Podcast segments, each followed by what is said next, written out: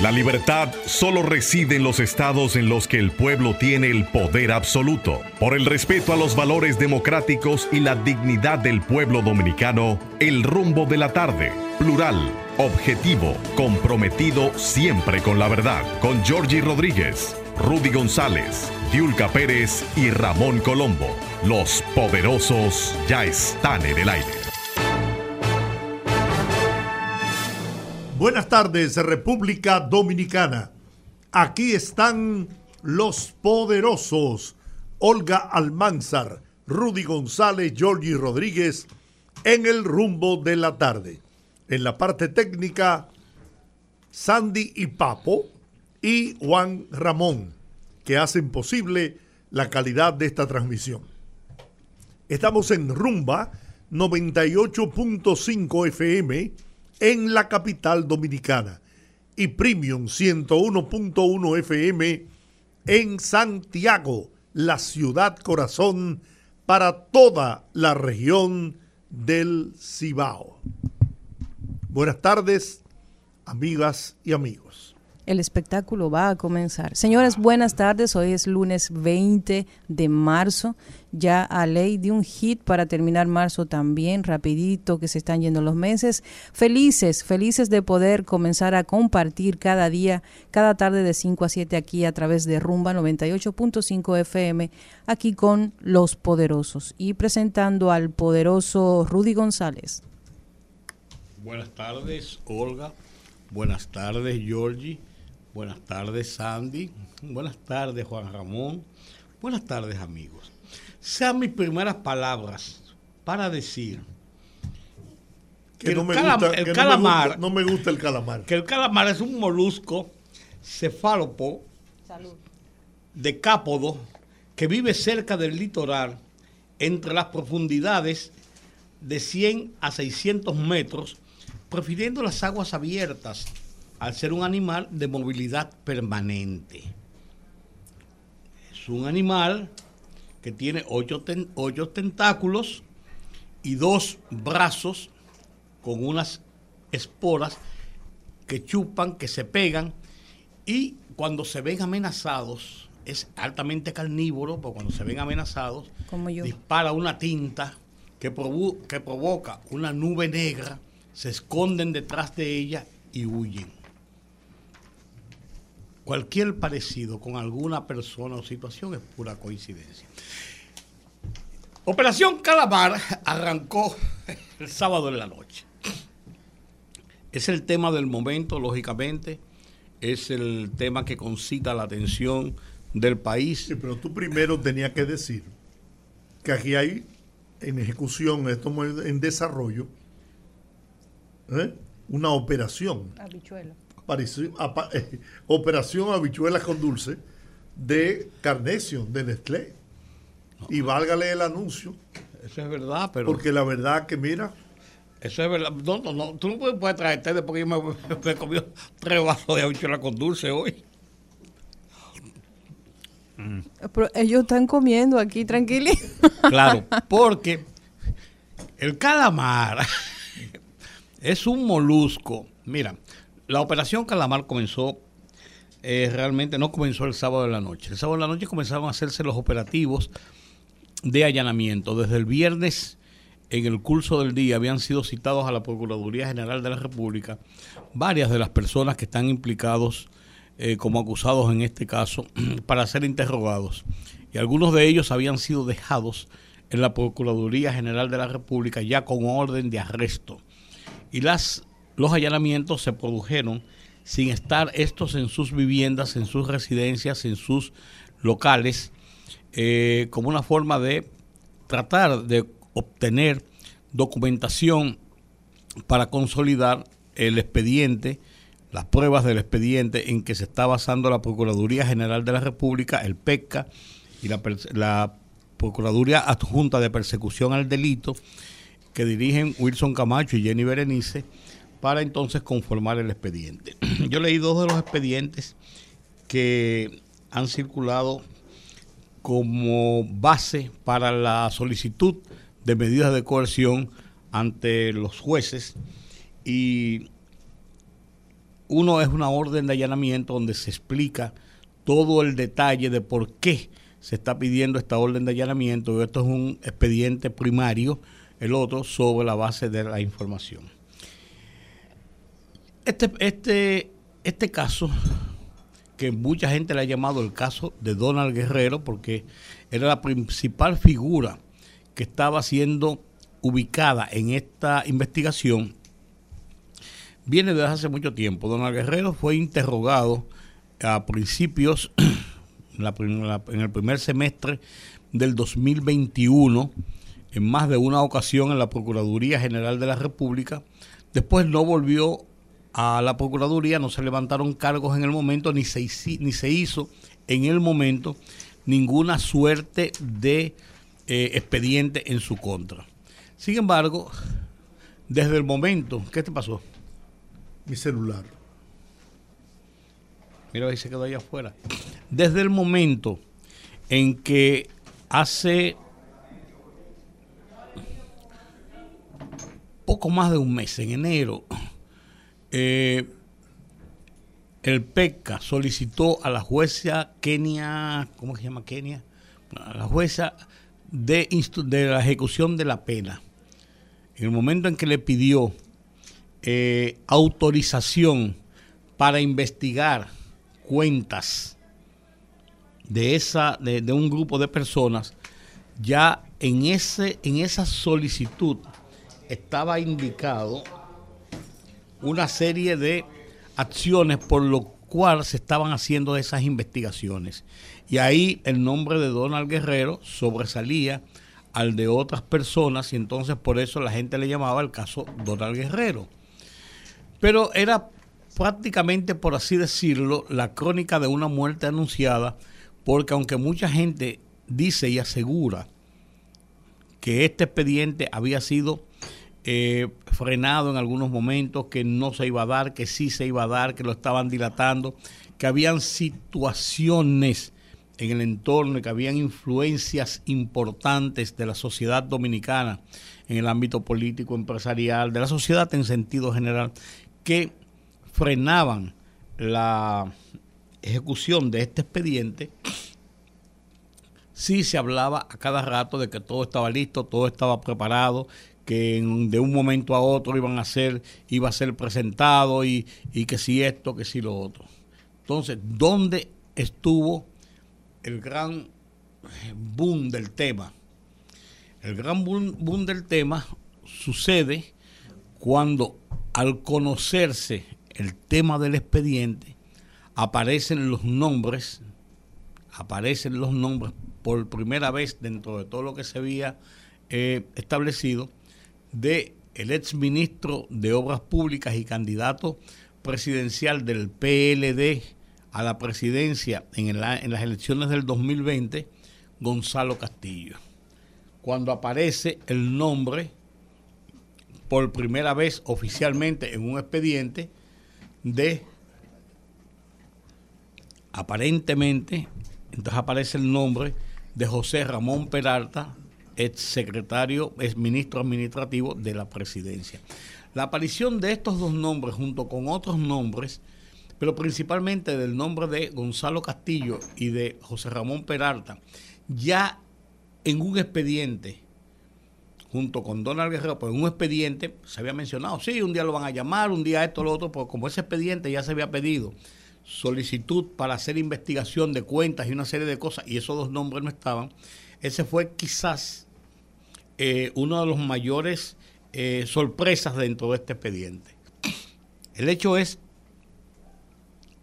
el caso de Ángel Lockwood, que es otro caso, por ejemplo, se tipificaba que Ángel Lockwood podía estar involucrado en toda esta situación porque en el expediente que se mandó a la jueza Kenia y del cual ella hizo, dio luz verde para la investigación financiera de un grupo de personas, incluyendo un grupo de exfuncionarios, en ese sentido, en ese expediente, ya sí se tipificaba por dónde iba el caso, que era por los pagos de una serie de expropiaciones de terrenos que había hecho en su momento el Estado Dominicano y que no se había honrado el cumplimiento de esos pagos. Y entonces se acusaba de que había alteraciones, adulteraciones, que por qué se habían hecho todos estos pagos juntos en seis meses de tantos millones de pesos. Todo esto, ya entonces el nombre de Ángel Loco sí había salido. Pues el nombre de José Ramón Peralta, vuelvo y digo, el nombre de Gonzalo Castillo no habían salido públicamente, oficialmente en un documento que se hablara de esto. Bueno, el caso es que esto está ya en manos de eh, un tribunal para conocer medidas de coerción. Ya hay personas arrestadas, eh, ya la Procuraduría ha elaborado todo un instrumental de qué fue lo que pasó, de cuáles fueron las irregularidades y que sobre esas irregularidades se ha armado este caso de corrupción. Sin embargo, yo me permito hacer mi observación personal sobre este caso. Este es un caso que diferente a los otros casos, son nueve casos que ha conocido, grandes casos que ha conocido esta Procuraduría que se juramentó el 16 de agosto del año 2020 como los primeros funcionarios de esta gestión que fueron nombrados por decreto del presidente y juramentados en el mismo Palacio Nacional, incluso previo al gabinete del, del gobierno. ¿Por qué? Porque el presidente quería enviar una señal de su compromiso con el tema contra la corrupción y la impunidad y que se manejara un ministerio público con un alto grado de independencia. Por esa razón lo hizo de esa forma. Desde ese mismo momento comenzó a trabajar ese tribunal el 29 de noviembre, evacuó el primer expediente que fue el caso Antipulpo. Cuando estalló el caso Antipulpo, hubo un gran escándalo porque estaban involucrados dos hermanos del presidente de la República, del expresidente Danilo Medina, y porque habían otros exfuncionarios de segundo nivel incluso, bueno, había un exministro, pero también habían otros de un segundo nivel que estaban involucrados también acciones de corrupción. Y como eso ocurrió, hubo una alarma. En ese caso específico, el expediente indica que los hermanos de Danilo Medina y esos exfuncionarios habían, habrían cometido acciones de corrupción para su provecho, para provecho propio, amparándose en las posiciones que ocupaban unos y la familiaridad de otros como un tráfico de influencias. Y lo que se le endilga, se le endilgaba en el momento y se le endilga a Danilo Medina, es como él podría alegar que él no sabía lo que estaba pasando con sus hermanos, por ejemplo, y con algunos ministros, y que no hizo nada. pero eso es una presunción de complicidad, porque tú no puedes decir que él recibió dinero, por ejemplo, de eso que hicieron ellos. Eso fue una culpabilidad por omisión. Y él, su responsabilidad como jefe del Estado, como superior de ellos, tiene un grado de responsabilidad. Eso no cabe dudas. Ahora, después siguieron los casos. En el caso Coral, por ejemplo, estaba el jefe de seguridad del gobierno de Danilo Medina durante ocho años y su actual jefe de seguridad ya como expresidente en la oposición. Entonces había gente de mucha cercanía del presidente y se volvió a hacer el mismo cuestionamiento. Después estaba el caso en el 5G de otros generales y de todo este entramado que hubo. Pues eso le siguieron el caso Caracol de la Cámara de Cuentas, después le siguieron el caso eh, de la Operación 13 de la Lotería, vino entonces los casos que eran más pura y simplemente de narcotráfico, de acciones eh, del crimen organizado, como en el caso Falcón de Santiago, el caso Larva de San, de San Cristóbal. Esos eran casos ya de lucha contra el crimen organizado y bandas de narcotraficantes. Entonces participó la Procuraduría en eso, de esos nueve casos grandes que ha tenido. Entonces siguió después el caso Medusa, que es un caso de corrupción también, cuya cabeza visible era el ex procurador Jean Alain Rodríguez. Entonces, ahora caemos en el caso, pero ahí en el caso de Jean Alain Rodríguez y de Medusa, se tipifica también que ellos hicieron actos de corrupción para su provecho propio y hubo, ahí se menciona, un caso político de que había eh, desde, los eh, sótanos de la Procuraduría se distribuían dineros y bebidas y cosas y qué sé yo cuánto para la campaña, para los grupos que iban a hacer campaña electoral. Pero ahora cuando caemos en el caso Calamar, el caso Calamar indica en el expediente que yo he visto hasta ahora que se constituyó una gran red mafiosa de corrupción con orden expresa del presidente Danilo Medina de buscar fondos para la campaña política. Primero para las primarias del 6 de octubre del 2019, en que en el PLD compitieron Gonzalo Castillo y Leonel Fernández, que se buscaron, que dio orden de que buscaran ese dinero para eso y que después se buscara el dinero para la campaña electoral del 2020, del tercer domingo de mayo, que se realizaron finalmente el 5 de julio por razones de la pandemia. Entonces, dentro de esa situación, este caso tiene un gran componente de acción delictiva, la acusación tiene un gran componente de acción delictiva de corrupción con fines políticos para buscar acciones políticas y buscar el poder político. Lo dejo hasta ahí porque tenemos un invitado. Y no solo eso, agregándole también que podría haberse involucrado por la, lo que se plantea en, esta eh, preliminar, porque es una acusación preliminar. Sí, sí, claro.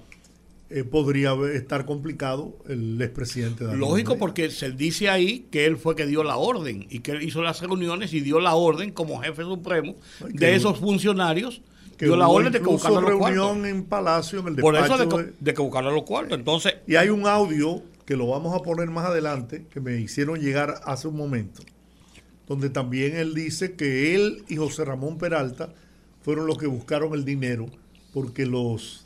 No lo dice claro, lo da a entender. No, no, él dice, fueron, fuimos José Ramón y yo los que para saciar la, la apetencia económica, porque nadie hace política ya si no es Ahí está, me lo mandaron, yo no lo había oído. Pero bueno, tenemos una interesante conversación. Ah, el audio sabroso, el de Hipólito Mejía también. Sí. Hay que oírlo.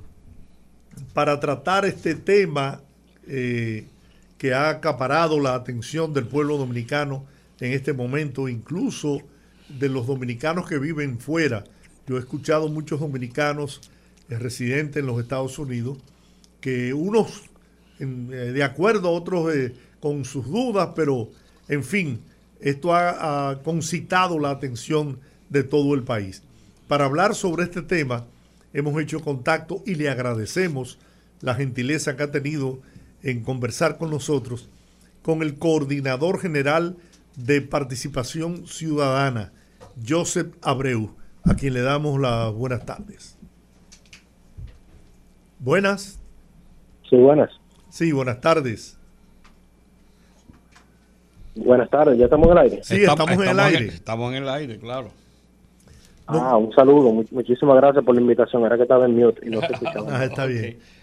Bueno, nos gustaría conocer eh, la evaluación de ustedes acerca de todos los acontecimientos que se han producido desde la madrugada del domingo, noche del sábado, eh, que ha traído como consecuencia el apresamiento de tres ex ministros del gobierno de Danilo Medina y de otros funcionarios eh, en lo que le han hecho llamar la operación Calamar. Me gustaría escuchar la... y, de un candidato presidencial. y entre, ellos, claro. Este caso era un caso que la sociedad dominicana ya el rumor público lo venía manejando desde hace cerca de, de 18 a 2 años, 18 meses a 2 años y eh, probablemente uno de los, por los montos involucrados y por las personas involucradas, probablemente uno de los casos de corrupción eh, más grandes de, la República Dominicana. Eh, y considerando que vimos el de Odebrecht y pensamos que era amplio, igual el de Medusa, pero este caso, por los montos y las personas involucradas y la forma en la que se estructuró, es probablemente uno de los casos más grandes. Y también muestra el mismo, lo que es una vez más la, la independencia y la fortaleza del Ministerio Público que, se ve su accionar con, independencia y sin compromiso con intereses políticos, como lo, como lo habíamos visto en gestiones pasadas, donde ahora no tiene eh, tiene un alcance mucho mayor, independientemente de, la magnitud de, las personalidades involucradas. Aquí vemos altas esferas del, poder político y del poder, y del poder privado económico eh, involucrada en este caso y era algo es algo sin precedentes. Entonces, esa valoración nosotros la hacemos al Ministerio Público de que ya ahora mismo no tiene esas ataduras que antes tenía y que la sociedad dominicana esperaba hace mucho tiempo eh, ver un Ministerio Público actuando con, ese nivel de fortaleza. El caso llamó bastante eh, la atención, a nosotros nos sorprendió la vinculación que finalmente le dio, o el giro que le dio el Ministerio Público eh, eh, mostrando o vinculando la, eh, esta operación con el tema del financiamiento de campaña, financiamiento ilícito de campaña electoral, era un elemento, diría yo que nuevo, porque se, ha manejado dentro de lo que se conocía de este caso, eh, solamente la cabeza, que era el, el exministro Donald Guerrero, en, una operación de desfalco al Estado, pero no el elemento del, del financiamiento político que trajo consigo al ex candidato presidencial del Partido de la Liberación Dominicana fue un elemento eh, nuevo que introdujo el, Ministerio Público y por el cual se han generado algunas especulaciones de politización que fue de lo que se eh, agarró, por así decirlo, el, Partido de la Liberación Dominicana para argumentar. Sin embargo, cuando vemos la, la, la, solicitud de, que hizo el Ministerio Público para, para los allanamientos, eh, estamos hablando de un caso que tiene muchos elementos y una, una vinculación que evidentemente ellos tendrán que demostrar cuando hagan su tanto la, el sometimiento de la coerción como para el sometimiento mismo de la, de la acusación ellos tendrán eh, eh, que demostrar todas estas imputaciones pero estamos hablando de un caso eh, que tiene suficientes elementos para, para imputar a las personas que fueron involucradas y para imputar a otras personas que se habían manejado en, conversaciones anteriores o en, elementos anteriores de este caso cuando se fueron conocidos y que hoy no la vimos eh, imputada como el es eh, gerente general del, Banco de Reserva, señor Simón Lizardo, entre otros. Pero sí, eh, Joseph, lo que yo, yo, yo soy de lo que plantea que esto tiene un alto componente político por lo siguiente. Yo soy de los que planteo eso, por lo siguiente. Diferente a los otros casos de corrupción donde se establece en los expedientes que los implicados actuaron para robar dinero del Estado para su provecho, en este caso se habla a todo lo largo de los expedientes, yo he visto dos por lo menos, uno de la orden de allanamiento y otro de uno de los expedientes con parte de un interrogatorio, donde se habla de que se a todo lo largo, lo que se combinó aquí, según el Ministerio Público, fue la creación de una estructura mafiosa para distraer dinero del erario público para campaña política del partido de gobierno. Entonces, de ahí es que yo digo que tiene un alto componente político el tema, aunque ellos distrajeron también, según dicen ellos, para su propio provecho, pero el leitmotiv aparentemente de esta estructura mafiosa era la reunión de los millones y millones de, de pesos para las, las, dos campañas, las primarias, primero de octubre del 19 y después para las elecciones del 2020. Por eso es que yo digo que yo entiendo que tiene un alto componente político. Bueno, el componente político no se le puede quitar por, la, por la, los imputados involucrados y por el hecho de que los fondos se alega el Ministerio Público en la, en, la solicitud de, de, allanamiento, de que la finalidad de, de, los mismos era con la finalidad de, financiar campañas electorales. Por lo tanto, no podemos sacar el, componente político, pero esto no quiere decir que el caso no se sustente en imputaciones reales que se puedan demostrar. Evidentemente, el Ministerio Público tendrá, en, en el, tanto en la, en la solicitud de, de medida de coerción, que aportar estas pruebas para que sean valoradas por el juez Sí, porque el hecho de que sea con propósito, el hecho que sea con propósito político no impide que sea un acto doloso y de corrupción. correcto, yo no diría que con propósito político porque no tenemos eh, indicios en bueno, el, por eso estamos hablando de la acusación, eso es lo que dice la acusación. Sí, bueno, que tenga vinculación política por el hecho de las personas involucradas, pero no propósito político de beneficiar. Sí, porque el, expediente, si tú lo leíste bien, el expediente dice claramente, y yo, yo he leído de los expedientes, dice claramente que se, que se combinó esto y que, y que se dio la orden de buscar ese dinero, tantos billones, para acción política, incluso que las se, llegó incluso a la extorsión con el a ingenieros con Bolívar, con, Bolívar Rodríguez, Bolívar, Ventura, claro, que finalmente lo lo obligaron, según la, la, querella esta, ¿no? queda 527 millones de pesos. él, ofreció 200 y tuvo que terminar entregando 527 millones de pesos. Sí, esa, esa parte está clara. Lo que yo lo que yo indico que el, eso genera una vinculación al tema político, pero no un propósito político. Cuando yo hablo de propósito político es un accionar del Ministerio Público con fines exclusivamente políticos de beneficiar no, no, no, no, es, que, eso no es lo que nosotros hemos dicho, por ejemplo, ah, aquí. Yo lo que he dicho es la vinculación de para qué se hizo el entramado, que era para un propósito político de lograr el poder o mantenerse en el poder. Y precisamente eh, eh, pienso yo, precisamente pienso yo que por esa modalidad, ¿no? Es que compromete, se compromete la figura del expresidente Danilo Medina. Porque dicen uno de los, de, los, puntos de que el presidente hizo reuniones y dio la orden de que se buscara el dinero. Hizo reuniones en el despacho presidencial y cita a las personas, incluso que con las que habría participado. Entonces hay un componente para buscar fines políticos con el dinero recaudado ilícitamente.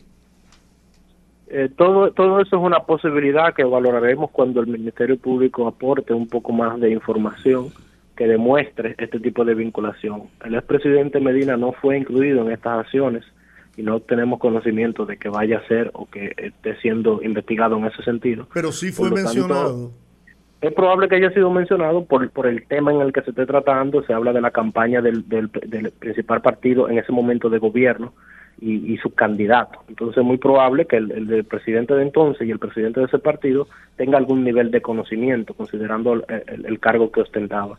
Pero, y, obviamente las personas que están ahí eh, siendo eh, interrogadas, que están eh, tal vez cooperando con el público, puedan tal vez dentro de su, de su, de su declaración incluir algún tipo de mención al expresidente, pero eso eventualmente ya conocemos con el caso de Operación 13 que una un simple una simple mención y en el mismo caso de, de Odebrecht no, no es justificante para establecer una responsabilidad penal, eso tiene que documentarse con evidencia más concreta de, que, vinculen penalmente o que tipifique, que permitan tipificar penalmente una responsabilidad de, del, mandatario en este caso.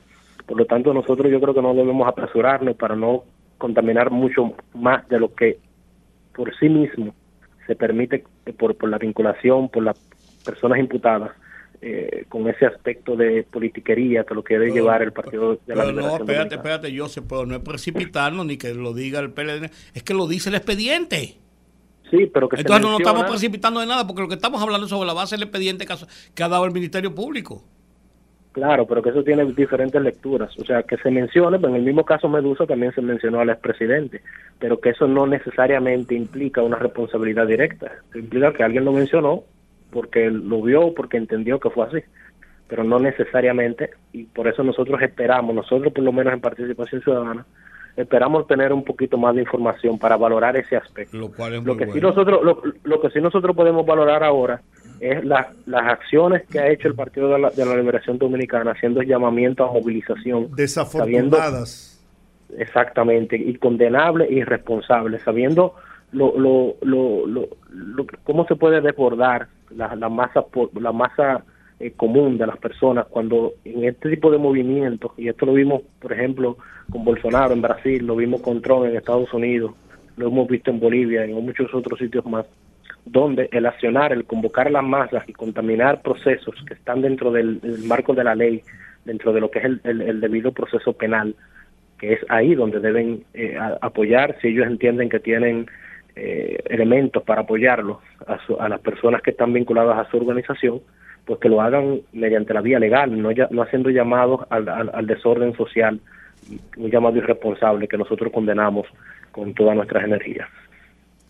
que mucha gente ha interpretado esto como parte de un chantaje para eh, amedrentar a las autoridades con el propósito de decir que se va a alterar la paz social, que esto va a perjudicar, va a hacer daño al país en, en cuanto al turismo, a la inversión extra. Pues mire, si es así, que le haga daño al país, y lo digo responsablemente, pero la impunidad, la impunidad no puede quedar por encima de todo esto.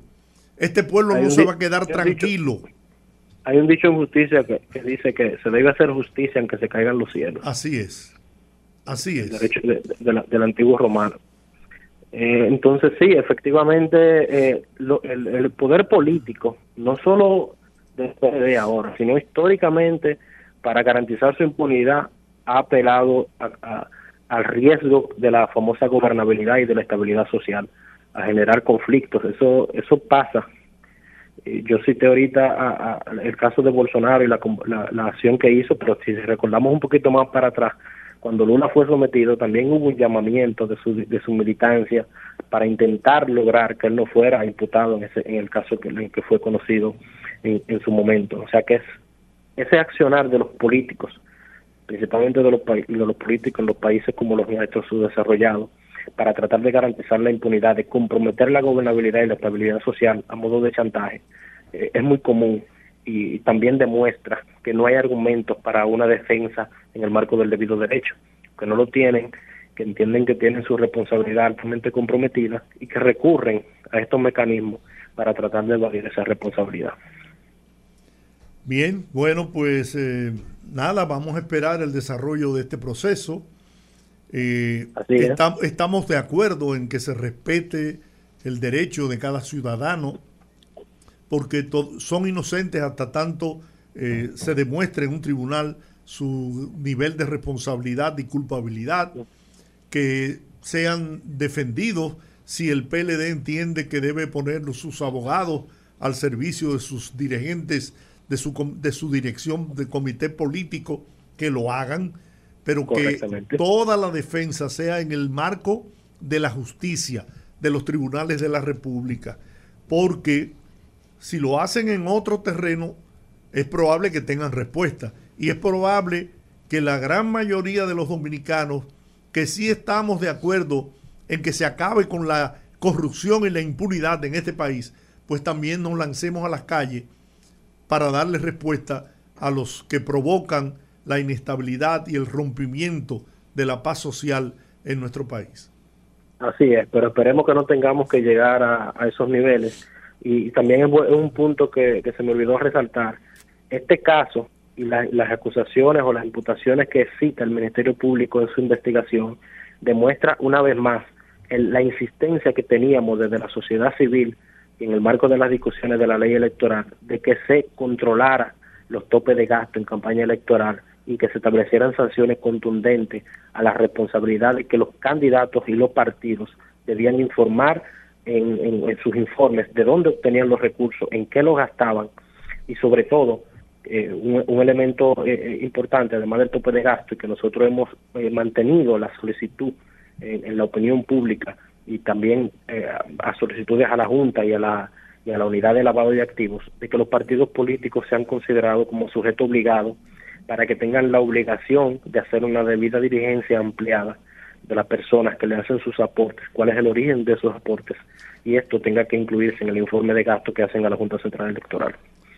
Muy bien, bueno, eh, muchas gracias Joseph Abreu, coordinador general de Participación Ciudadana, por haber conversado con nosotros esta tarde. Gracias a ustedes por la invitación. Bien. Yo quisiera, antes de ir a la pausa, a mí me gustaría escuchar la opinión de la gente de la Fuerza del Pueblo y de Leonel Fernández.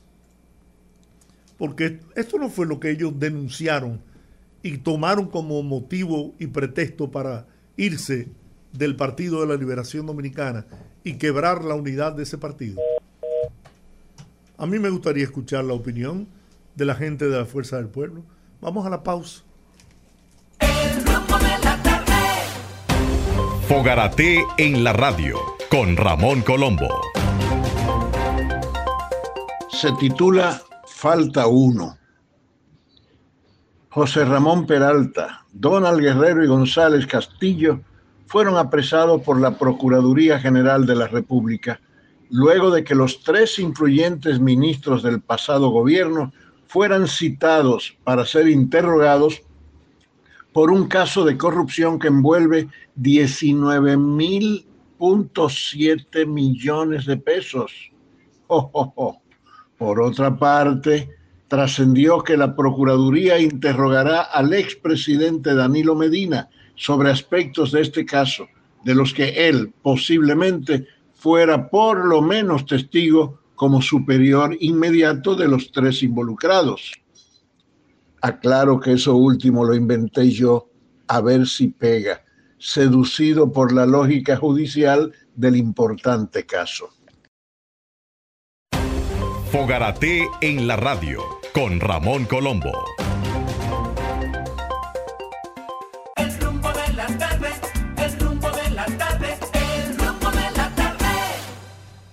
Bueno, aquí estamos de regreso en el rumbo de la tarde. Este es el tema de hoy. Vamos a dejar que la gente opine también entre entrevistas y... Pero ese es el tema de hoy. Las dos horas hoy, salvo que no aparezca otra información, la vamos a dedicar a este tema para que el pueblo también opine. Un mapeche que hay por, por Cristo Rey. Buenas tardes, tenemos nada más y nada menos que a Simón, Cándido Simón. Simón. Simón. ¿Simón o Simón? Póngase de acuerdo, póngase de acuerdo. No, dime tú que tú eres que sabes. Simón. Simón. Ah, Cándido Simón Polanco, claro, pues yo lo sé porque, porque eh, son muchos cafés. Son muchos cafés. en, eh, lo que, eh, lo, que hemos discutido esto. debo, debo confesar que hay muchos productores que andan más perdidos que Adán el Día de la Madre. Si es Simón o Simón, como yo. Simón, Simón, Simón, Simón. Simón. Yo, yo siempre digo como anécdota que los Simó son blancos y ricos y yo no soy blanco. Cándido. Eh, Tú no eres blanco, pero eres rico. Ahí está. Oye, ¿qué killing te dieron? No haga eso, que el director de impuestos internos está escuchando. Cándido, gracias por estar con nosotros. Estamos, estamos viendo eh, todas estas aristas del caso, eh, este caso Calamar. Este caso que tiene, ha, ha saltado a la palestra pública como uno de los mayores casos de que involucra eh, cantidades de fondos sobre temas de corrupción y además que involucra eh, un grupo de personas, entre ellos tres exministros muy importantes e influyentes dentro del gobierno anterior, aparte de directores y una serie de otras personas, de otras personas ligada con el quehacer de la administración pública. ¿Cuál es tu valoración sobre este caso? Sobre cómo se ha llevado, cómo, cómo se ha destapado y hacia dónde tú crees que va. Bueno, fíjate, buenas tardes gracias por, permitirme dirigirme a ese público tan selecto de nuevo. Eh, un amigo me, me escribía esta mañana, me dice, me dice él, que a propósito de calamar, ya, ya Ministerio Público tiene pulpo, tiene coral, tiene calamar, que solo faltaría el tiburón para hacer para hacer la paella. A, mí me, dijo otro amigo que solamente falta el león marino. no, pues, pues, eh, pues tú, no oíste, tú, no oíste, lo que dijo él, el tiburón. No, no, tú no oíste lo que dijo él, falta el tiburón. ¿Tú sabes cuál es el tiburón? Pero, eso fue un amigo que hizo ese comentario, no yo. Eh, bueno, fíjate, esto tiene muchas aristas. Eh, una de es que no el Ministerio Público no se ha aprendido la lección de que estar eh, allanando personas de la madrugada del sábado para eh, llevarlos bajo arresto a la carcelita del Palacio de Justicia el domingo y hacer primera plana en los, de, los medios y comentarios como noticia principal durante el curso de la semana, eso y utilizar la prisión eh, innecesaria como regla para hacerle creer a la gente que cuando le dan, dictan prisión preventiva ya esa es la condena, no les ha funcionado y no han aprendido la lección. Esa es la, primera arista que tiene el tema y no hay manera de hacerle entender que eso va a terminar mal. Otra arista que tiene este tema es el de estar utilizando testigos espurios. Una especie, una modalidad de, de una modalidad que se resume más o menos en lo siguiente eh, roba, corrompe y corrómpete, luego delata que yo te perdono. Eh, esos son esos testigos espurios que han estado utilizando en otros procesos y parece que aquí también eh, eh, parece que aquí también van por esa misma ruta y, y con la, la particularidad es la siguiente que jurídicamente se puede hacer acuerdos con algunos imputados, lo que no puede hacerse acuerdo con todos los imputados y con determinada clase de imputados. Esto lo digo porque hay casos que no les ha ido bien, como es el reciente caso de Lotería Nacional, que llegaron a unos acuerdos con, con gente que no se debía, que estaban comprometidos hasta el copete, en cuya casa, por ejemplo, uno de ellos fue que se organizó eh, el fraude de la lotería en su casa, su residencia, fue entonces hizo la práctica, hizo de todo, y con ese negociaron y el resultado fue catatónico. Ahora bien, eso es un componente. El otro componente es que el, otro componente es el siguiente. Yo pienso que a este proceso, en principio, en perspectiva, podría suceder lo siguiente. Lo que siempre, que un juez, y este va para, para determinados jueces, no examina, no revisa, no escruta, no cuestiona una solicitud de, de allanamiento y de arresto y le dan para allá sin, sin esa censura previa que se, que se debe requerir. ¿Cómo se explica que una persona concurra cuantas veces sea requerido, hasta por teléfono, a Procuraduría o ante el PEPCA, y entonces después deciden pedir una orden de arresto y el juez ni siquiera le cuestione, pero déjame una pregunta, tú lo citaste y no concurrió. ¿Cuántas veces lo citaron? Concurrió. Bueno, entonces no hay lugar a una orden de arresto. Eh, ejemplo, en el caso de Jean Alain, eh, hay personas que imputaron y no pidieron orden de arresto, no los allanaron, ni siquiera tampoco le, le, pidieron eh, medida de coerción. A los últimos en el proceso de Jean Alain, y hasta donde se han concurrido a todos los actos del procedimiento. Ejemplo, el mismo caso 13, Lotería, los pusieron en libertad concurrieron a todos los actos del procedimiento y ya hay sentencia condenatoria de algunos y de cargo de otros. En el caso de Brecht, en todos esos procesos, en, todos esos procesos, eh, cuántas eh, eh, duran con ellos almacenados un año y 18 meses por lo menos. Los jueces, en ese caso, deciden aplicar la ley y en consecuencia dictar, cambiar la medida de coerción de prisión preventiva por una medida menos drástica que la ley lo que dice es cese de medida de coerción, la ley no dice, la ley no habla de sustitución de medida de coerción, pero bueno, los jueces la sustituyen. Eh, cuando cesó significa que no hay lugar en ninguna otra medida de coerción. Pero 18 meses con una persona almacenada en una cárcel y luego no logran sentencia condenatoria, los jueces le sustituyen la medida de coerción por otra medida, medida y concurren a todos los actos del procedimiento. Entonces la pregunta es, señores, ¿para qué seguir haciendo lo mismo? si esa gente, la mayoría tienen presupuestos, si tienen arraigo, perdón, cuando se habla de presupuesto se cree que tienen mucho cuarto, tienen edificios, aviones, no, tienen arraigo y han sido citados y requeridos cada vez ante el Ministerio Público y concurrieron a los que fueron citados. Entonces, y además otra cosa, hace dos años prácticamente que, por ejemplo, en el caso de Dona Guerrero se venía anunciando que iba a ser procesado. Consecuentemente, si iba a ocultar evidencia, hace dos años que las ocultó para que un allanamiento. Iban a dejar evidencias en sus casas sabiendo que estaban eh, siendo escrutados y observados. No hace sentido. Eso es lo que importa retener de todo esto. Ahora, el otro aspecto es que ojalá que los jueces ahora hagan lo que han venido haciendo, los jueces de la instrucción en, en ocasión de la solicitud de medida de coerción, que lo que han venido haciendo cuando vence el proceso, el periodo de de la prisión preventiva y que la sustituyen, el mundo no se acaba. Ojalá que en ocasión de esa medida de coerción aparezca un juez que diga, como lo hacía en ocasiones Alejandro Vargas, mire, en, este, en esta parte no procede una prisión preventiva, se sustituye por una, se dispone una medida diferente, siempre que haya seguridad de que van a concurrir a todos los actos del procedimiento, porque la medida de coerción no es para satisfacer peticiones para concitar aplausos populares, ni tampoco es con el propósito de que la gente asuma de que ya eso es una condena. Las medidas de coerción son, tienen el propósito, en interés de la justicia, de asegurarse de que el imputado concurra a todos los actos del procedimiento cada vez que fuera requerido o que fuera necesario su presencia, porque a partir del código vigente, ya no se puede condenar en ausencia. ¿no? Si, se, si no concurre a alguien, se paraliza el proceso respecto de ese alguien y en consecuencia se suspende todo el proceso, de modo que en interés de la justicia es que se dicta una medida de coerción, no es en interés de complacer peticiones. Ahora, desde el punto de vista ya más que jurídico y judicial, desde el punto de vista político, yo pienso que esta, esta picada cerca, tan cerca en la cancha del expresidente Danilo Medina, ha de llamarle la atención para que él salga del silencio.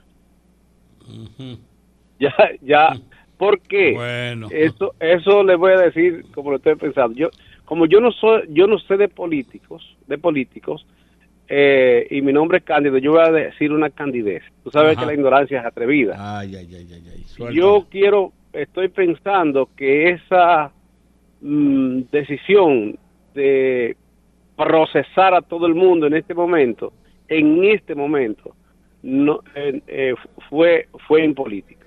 ¿A qué me refiero? A un asunto muy sencillo. Si tú tienes varios eh, sospechosos y tienes los procesos prácticamente completados, completos para tú eh, eh, imputar, ¿por qué hacerlo en bloque y no irlo haciendo por parte? Por ejemplo, si, y con respeto voy a decir esto, si el señor Dona Guerrero lo hubiesen procesado o solicitado medida de coerción ahora, solo de él, no estuviéramos espantados. Porque eso estaba anunciado, eso estaba previsto. Yo creo que el primero que lo sabía era él, que iba a pasar esto.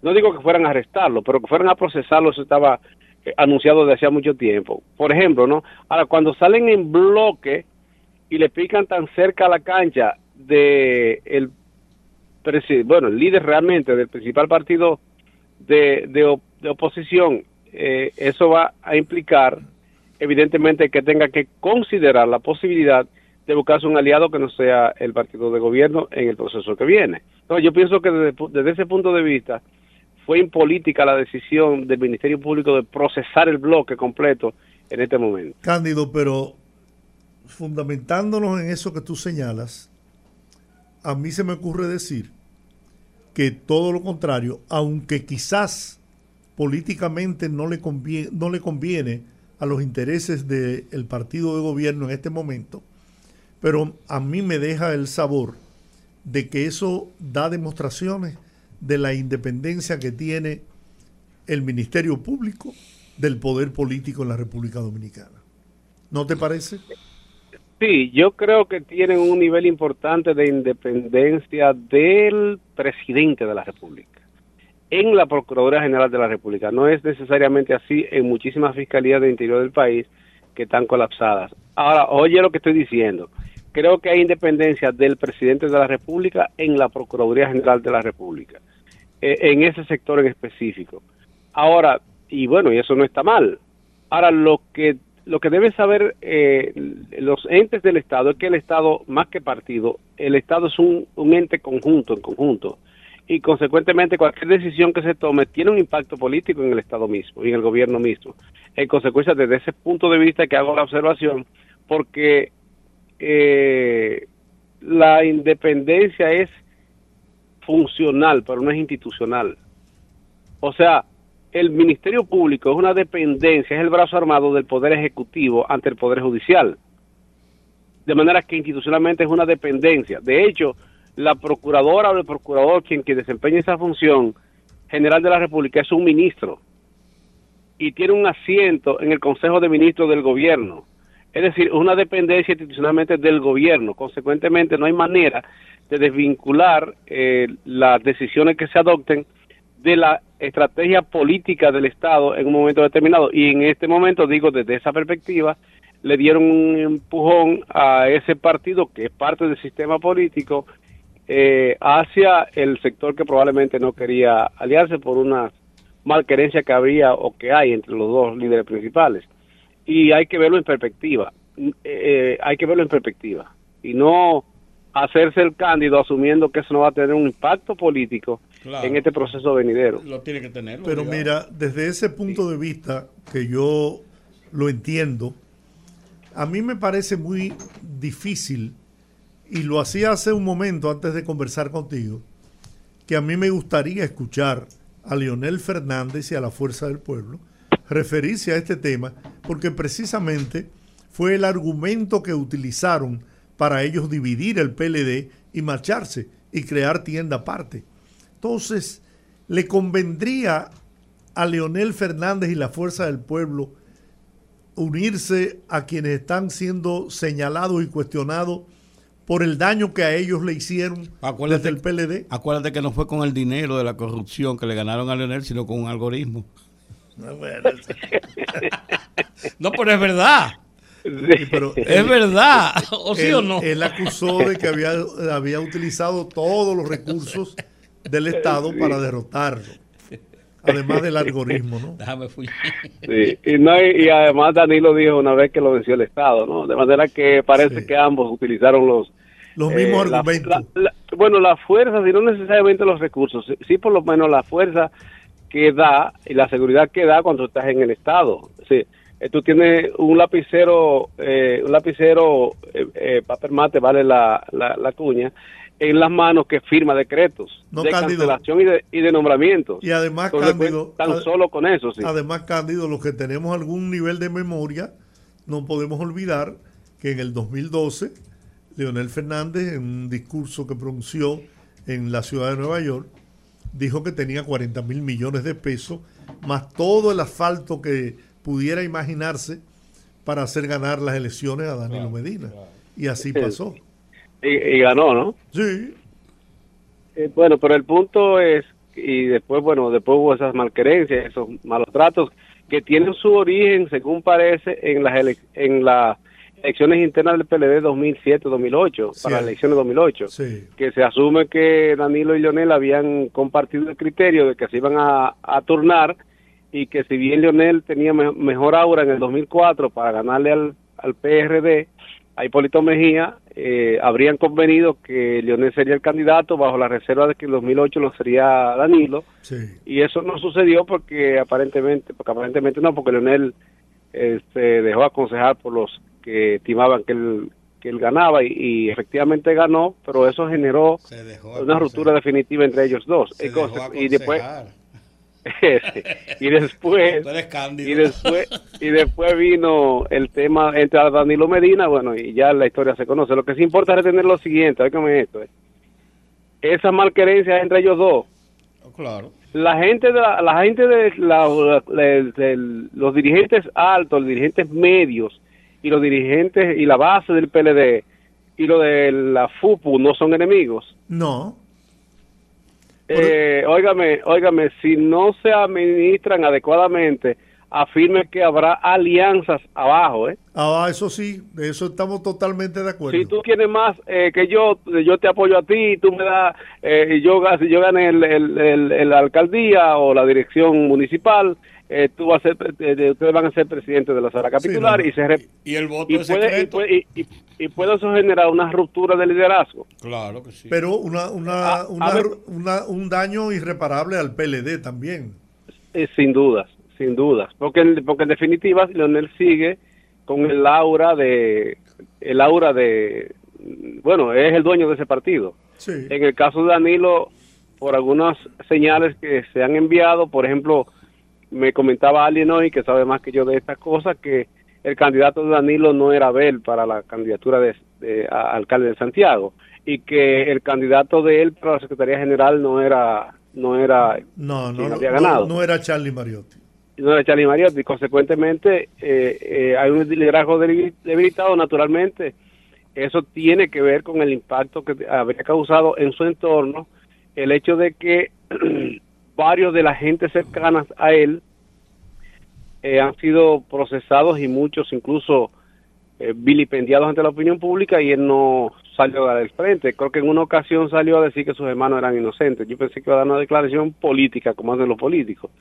y un discurso de ruptura y no lo hizo. Entonces, ante esas situaciones eh, y el silencio de él, es posible que si ahora se mantiene callado, esto le impacte de manera muy fuerte. Y, y, y, y, digo, desde el punto de vista político, que no sé de eso, por eso estoy cometiendo esta candidatura.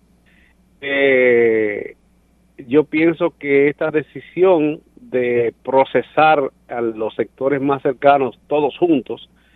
No digo que no fueran a procesarlo, pero por parte, como dijo Jack el destripador, todos juntos le toca bastante cerca y le obliga a tomar una decisión o de confrontación, eh, propiamente dicho, hacer la oposición al gobierno, propiamente dicho, cosas que no ha hecho, y o eh, puede empujar a un acercamiento con el PLD.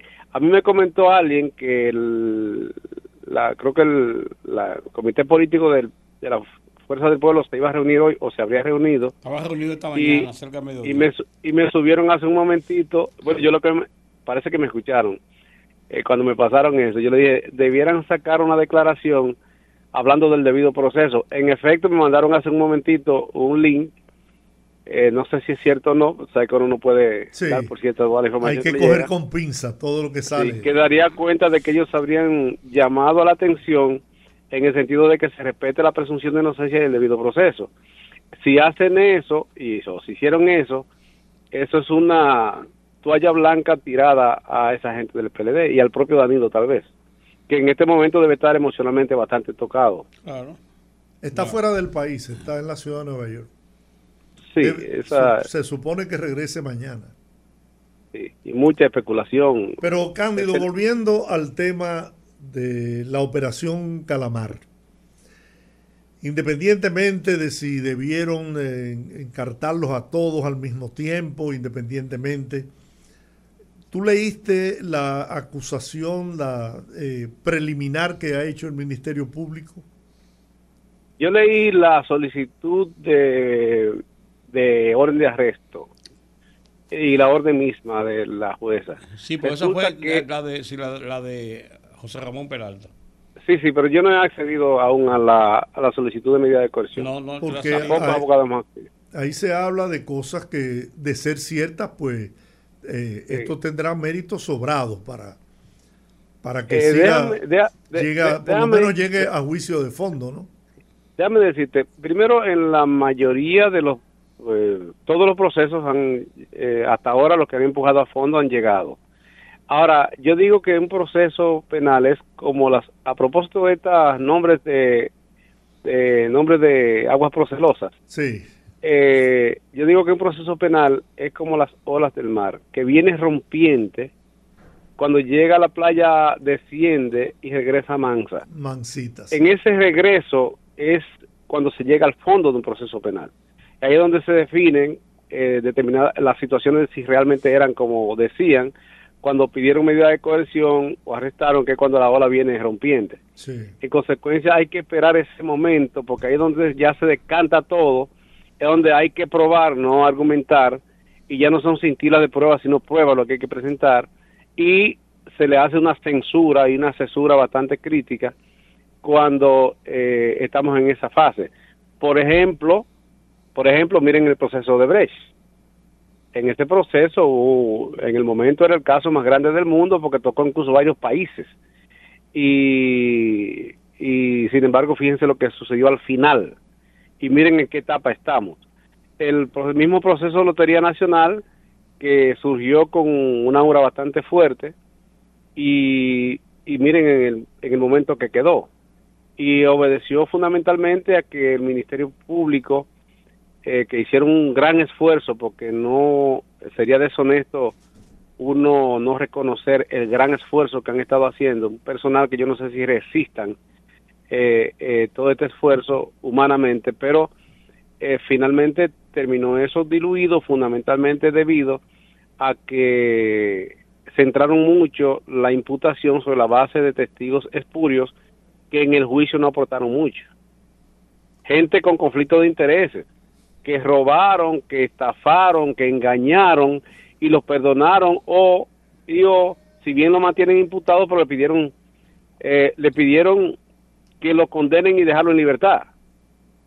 ¿Entiendes? De hecho, los jueces, las juezas, hay dos, tres casos de esos que el Ministerio Público solicitó una condena de cinco años de prisión con 18 meses de pena cumplida, que era lo que habían dado en prisión preventiva, y tres años, tres años, dos años y, tres años y dos meses en, en libertad. Sí. No, en libertad. Y las jueces rechazaron eso y dispusieron dos años de pena cumplida y tres años en la cárcel, bajo el criterio de que la, la estructura de la presentación de la acusación que hizo el Ministerio Público es incompatible con esa modalidad de cumplimiento. Fíjense de qué se trata, ¿eh? incluso lo dijeron de manera concreta eh, la jueza del segundo tribunal colegiado, que yo tengo la mala, a la más alta estima de, de ellas porque son por el centro, independientemente de que esta vez yo representaba a un creyente pero no, eso no, no nos impide ser honestos y saber cuando hay un juez que se respeta, porque lo que nosotros necesitamos no son jueces que nos den la razón cuando no la tenemos, o jueces amigos, sino simplemente jueces que funjan como tal. Claro. El gran llamado a la atención en este proceso es a la juez que preside el tribunal, eh, el, juzgado de la instrucción, que es la que dicta esas medidas, que por favor en adelante sean más críticos de la solicitud de casa del Ministerio Público porque y ojalá que quien quien haya de tomar la decisión sobre la, la, medida de corrección que generalmente es ella eh, esta vez sea más eh, censure mejor eh, las peticiones que hace el Ministerio Público porque incluso los fiscales van más cómodos cuando tiene la gente en libertad con un arresto domiciliario. Óigame, el, el, el, de la cárcel la gente se fuga. De la cárcel la gente se fuga o con un impedimento de salida se escapan, una orden de alejamiento la gente lo viola, pero la experiencia ha enseñado que en los casos de arresto domiciliario con un dispositivo electrónico, con un grillete, hay cero fuga. Oiga lo que estoy diciendo, cero fuga, porque el sistema es eficiente y además los controla el propio Ministerio Público. Eh, de manera que es una modalidad que Alejandro Vargas implementó bastante, pero no muchos jueces eh, creen en eso, pero a su vez eh, muchas veces resulta que es más fácil usted protegerse sobre la, el manto de una prisión preventiva y que después eh, no lo critiquen. Pero, pero por lo menos yo tengo de Kenya, que es la juez que preside los tribunales juzgados de intrusión, por lo menos moralmente una juez intachable hasta donde uno sabe no hay críticas de ella, pero es jurídicamente conservadora. Muy bien. Esto que estoy diciendo por aquí yo se lo he dicho a ella. Cándido Simón, como siempre, un placer hablar contigo. Eh, gracias a ustedes. La gente aprende escuchándote. Muchas gracias. ¿Cómo no? Un gran abrazo. Bueno, vamos a la pausa. Es hora de la pausa. Regresamos en breve. No nos cambie que el calamar se pone bueno.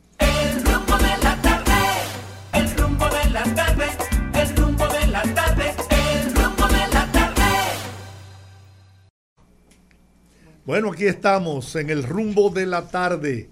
Operación Calamar. Y un abogado. ¿A ti te gusta la, el arroz con tinta. de calamar? No, no me gusta. Ay, a mí sí. Eso, eso es gourmet, Georgie. Un arroz con camarones con tinta de calamar. Tú sabes, yo soy muy poco fanático de los productos del mar. No, tú lo que eres, tú lo que eres. camarón. Tú lo que pasa es que como se pone negro el arroz, tú eres racista. No. ah, pero ven acá y el señor aquí es amigo mío. Vamos a conversar con otro gran abogado de los tribunales de la República, un hombre con muchas luces, pero lo más importante de todo es un gran amigo. Sí, señor. El doctor Julio Curi está con nosotros. Buenas tardes, Julio. Hola, Giorgi, ¿qué tal? ¿Cuánto tiempo sin saber de ti? Un poquito. ¿Estás ahí también? Sí, claro que sí, claro que sí. Además, y Olga Además, ¿cómo me voy a perder la oportunidad de, de, de, oírte hablar? Qué bueno, qué bueno. ¿Cómo estás, Julio? Todo bien, gracias a Dios. tu evaluación sobre este proceso que se inicia la madrugada del domingo, la noche, noche del sábado, amanecer domingo, eh, ha sido denominado como Operación eh, Calamar. Y nada, tu experiencia, tu, tu visión, me gustaría conocer tu evaluación sobre esta situación. No habría una mejor forma de empezar que señalando la absoluta innecesidad que, que acusan los arrestos y mucho menos las medidas de coerción que evidentemente consistirán en prisión preventiva que solicitará el Ministerio Público. Y eso sucede cuando, cuando el sistema de justicia eh, se prosterna ante el poder político porque la jueza que dictó esas órdenes de arresto, lo mismo que las de allanamiento, no hizo más que calcar la voluntad del Ministerio Público. No cumplió con su papel de ser eh, un control, un juez control, sobre todo de las garantías del imputado que en esa etapa eh, específica del proceso no tiene derecho a la contradicción, porque tanto la orden de arresto como la orden de allanamiento se solicitan inaudita parte, es decir, sin que ninguna de las víctimas o de los imputados, para llamarlo técnicamente del modo correcto, estén enterados de lo que está sucediendo. ¿Por qué yo digo que es innecesario, absolutamente innecesario? Porque en ninguno de ellos ha tomado las de Villadiego sabiendo que están siendo investigados. ¿Y cuándo procede la orden de arresto? Pues el artículo 224 del Código Procesal Penal ofrece la respuesta. Cuando un imputado se niega a comparecer a una citación que le cursa el Ministerio Público. Entonces yo les pregunto, ¿cuál de ellos no compareció habiendo sido citados para que el juez de la instrucción dictara órdenes de arresto contra, contra ellos? Hasta donde tengo entendido, eh, eh, me parece que todos habían ido porque creo que el que más había sido citado era Donald Guerrero y no y no dejó de comparecer en ninguna de las oportunidades en las que citación. Entonces ahora entramos en la discusión de las medidas de coerción. ¿Hasta qué punto son necesarias ante personas que de ninguna forma constituyen una amenaza para el proceso, para la investigación y que tanto menos van a eludir el proceso fugándose del país? Eh, que además en caso de que lo hiciesen fuese una, una tontería porque ya con, con los tratados de extradición, los convenios de extradición, son muy pocos los países en los que, en donde quiera que ellos recalen, no los extraditarían de vuelta a República Dominicana. Y se estarían autocondenando también. Sí, hombre, sí. eso no lo va a hacer ninguno, como tampoco lo, lo iba a hacer eh, hasta ahora ninguno de los encartados que pasaron 18 meses en, en preventivamente presos en Najayo. Eso es parte de un espectáculo degradante que lo que hace es excitar el morbo de un sector de la sociedad que concibió el proceso electoral del 2020 como eso, como, como la oportunidad de, perdón que me tengo que mover del lugar porque estoy escuchando voces aquí donde estoy. aquí no se escucha, no te apures. Sí, pero bien, entonces yo decía que hubo un sector que, que empezó a hacer política sobre la base de señalamientos de casos de corrupción del gobierno anterior y ha querido ver esto justamente, pero ahora nos tendremos que acostumbrar, ustedes lo deben saber, porque cual que sea el gobierno que suceda este, en su momento, no sé si será el año próximo o en el 2028, pero ustedes pueden tener por seguro que se va a repetir lo mismo. Un montón de funcionarios del actual gobierno serán imputados y, veremos repetir este ciclo durante yo no sé qué tiempo. Bueno, pero la verdad, la verdad, la verdad es que eh, lo importante cuando se producen este tipo de casos es llegar a las conclusiones y el tiempo se va pasando y van añadiendo más casos, o sea, se complica más la misma labor del Ministerio Público que ha, que ha dicho que tiene pocos recursos, eh, principalmente de personal, para manejar casos tan voluminosos. Bueno, imagínense, ustedes saben cuál es la duración máxima de, un proceso penal eh, de conformidad con el mismo código. Son cuatro años. Es decir, un proceso no puede durar en sus distintas etapas más de cuatro años porque una vez eh, alcanzado ese tiempo, se extingue la acción penal. Yo les digo, vamos a ver el caso de Donald Guerrero que empezó a ser citado en el año 2021, ¿no? Eh, ya tiene dos años, porque con las la citación, el arresto y las demás medidas de coerción son medidas de aseguramiento. Cuando él fue citado la primera vez, se operó en su contra una medida de coerción. De hecho, la citación está en el artículo 223 del Código Penal Penal bajo el título de medidas de coerción. Entonces hay que empezar a computarle el plazo de los cuatro años desde ese día, porque ya empezó, empezó con respecto a él la etapa preparatoria, la etapa de la investigación. Llegamos al 2023, ya tiene dos años, O sea que el Ministerio Público solo dispone ahora para conocer del proceso de dos años. Porque si no logra una condena firme en dos años, el proceso en lo que respecta a él ya se extinguió. La acción penal no puede mantenerse viva más de cuatro años. No es el proceso en sí, es la acción penal. Y la investigación, la etapa de la investigación en la que eh, un imputado es sujeto de, de citaciones, eh, que son medidas, como ya yo he dicho, de, de sujeción a un proceso. Entonces estamos ante procesos que terminarán lamentablemente extinguiéndose por la duración máxima que prevé el Código Procesal Penal. ¿Tuviste la oportunidad de leer las acusaciones preliminares que ha hecho el Ministerio Público? Sí, sí, sí, sí. Vi, leí anoche la orden de allanamiento que se filtró de José Ramón Peralta.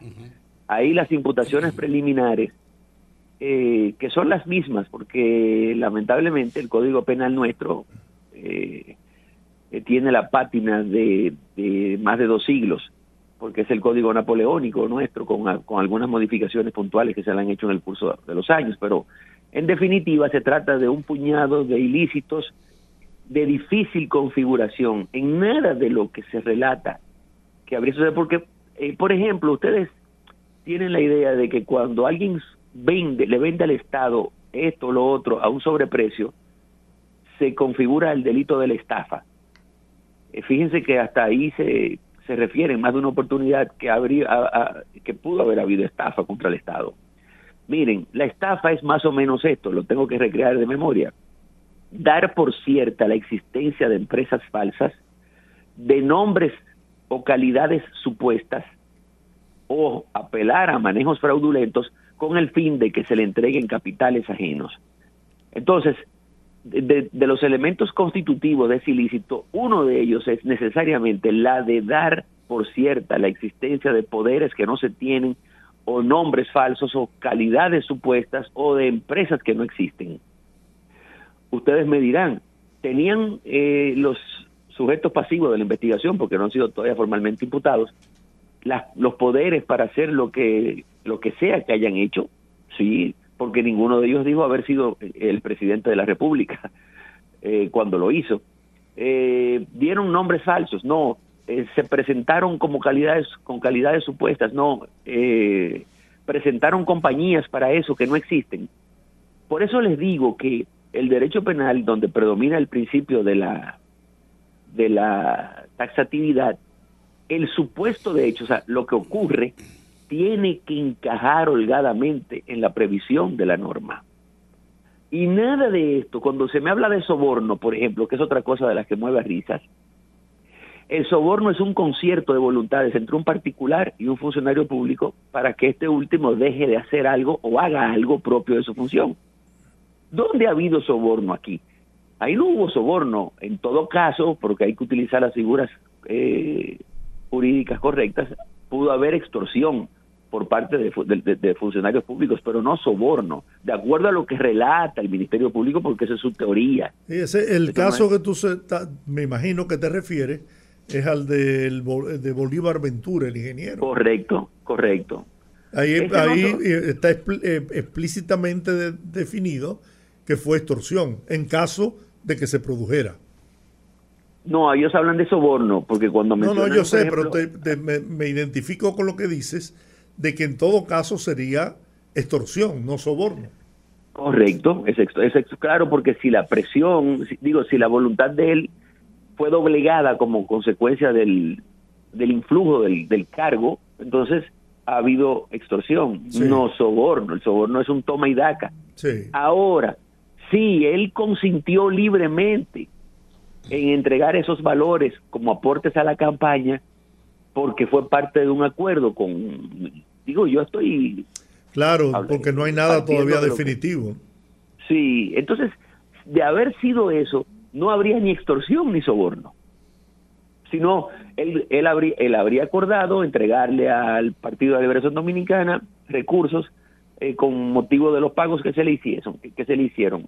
Lo que sucede es que también cuando el Ministerio Público presenta una teoría ya sea con motivo de una solicitud de, medida de coerción o, o en la acusación misma, es una teoría. El Ministerio Público es una parte del proceso. Nosotros tenemos la mala costumbre de atribuirle a esas teorías el valor de cosas juzgadas, que es lo que hacen los jueces. ¿Cuántas querellas, perdón, cuántas acusaciones que ha presentado el Ministerio Público no han eh, degenerado en sentencias absolutorias a favor de los imputados? La misma Procuradora General en su carta dijo que las teorías y los, y los eh, supuestos no son pruebas. Sí, exacto. Mire el caso del ex administrador de la lotería, ¿verdad? Cómo eh, eh, resulta ser absuelto en la jurisdicción de fondo, pero ese individuo pasó 18 meses recluido en un centro carcelario, porque la misma jueza que va a conocer en esta semana la coerción, la solicitud de coerción contra los actuales imputados, eh, consideró que habían, que se, que se reunían los elementos necesarios para la imposición de, la más gravosa de las medidas. ¿Qué se necesita para eso? Primero, que es lo primero que el juez tiene que analizar, la suficiencia probatoria para suponer con razonablemente que el imputado es autor o partícipe de un hecho punible.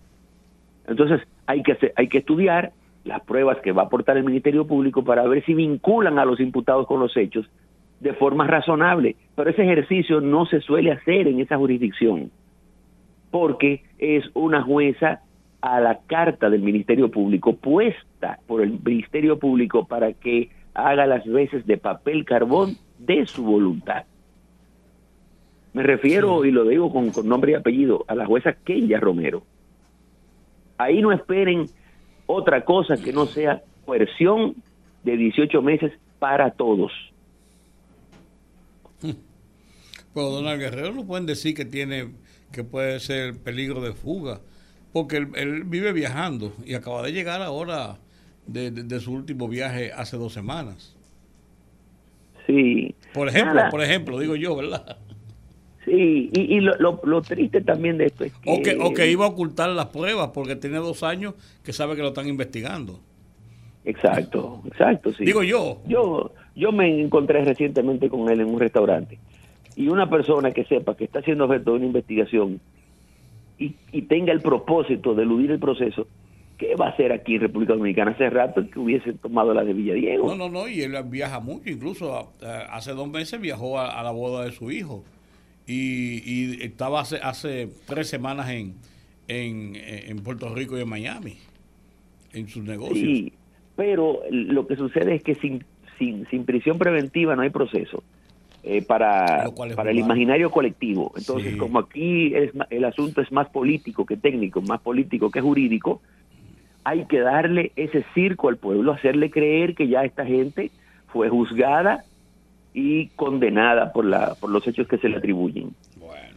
Julio, me gustaría que tú eh, analizaras... creer a la, a la gente que esta prisión preventiva es ya una sanción. Me gustaría que analizara esto que dice la PETCA en, en su acusación preliminar, ¿no? Dice que el empresario Ramón Emilio Jiménez Coli, Mimilo Jiménez, le entregó 3.957 millones de pesos directamente a Gonzalo Castillo, quien es imputado por supuesta corrupción en la operación Calamar. Aseguró que Castillo recibía el dinero en efectivo en bolsas y maletas de viaje, confirmándose su participación en la estructura de corrupción donde se obtenían fondos públicos de manera fraudulenta para posteriormente invertirlos en campañas políticas y en uso personal y con ello incurrir en el lavado de capital. ¿Y cómo se prueba que, recibió esos 3.900 millones? O con el testimonio de Mimilo Jiménez. ¿Y eso es suficiente? no, no es suficiente, pero es una prueba, digamos, testimonial que al, juez en su oportunidad, el juez de fondo, corresponderá valorar sobre la base de la sana crítica y de la experiencia que tenga. Pero ese no es el tema.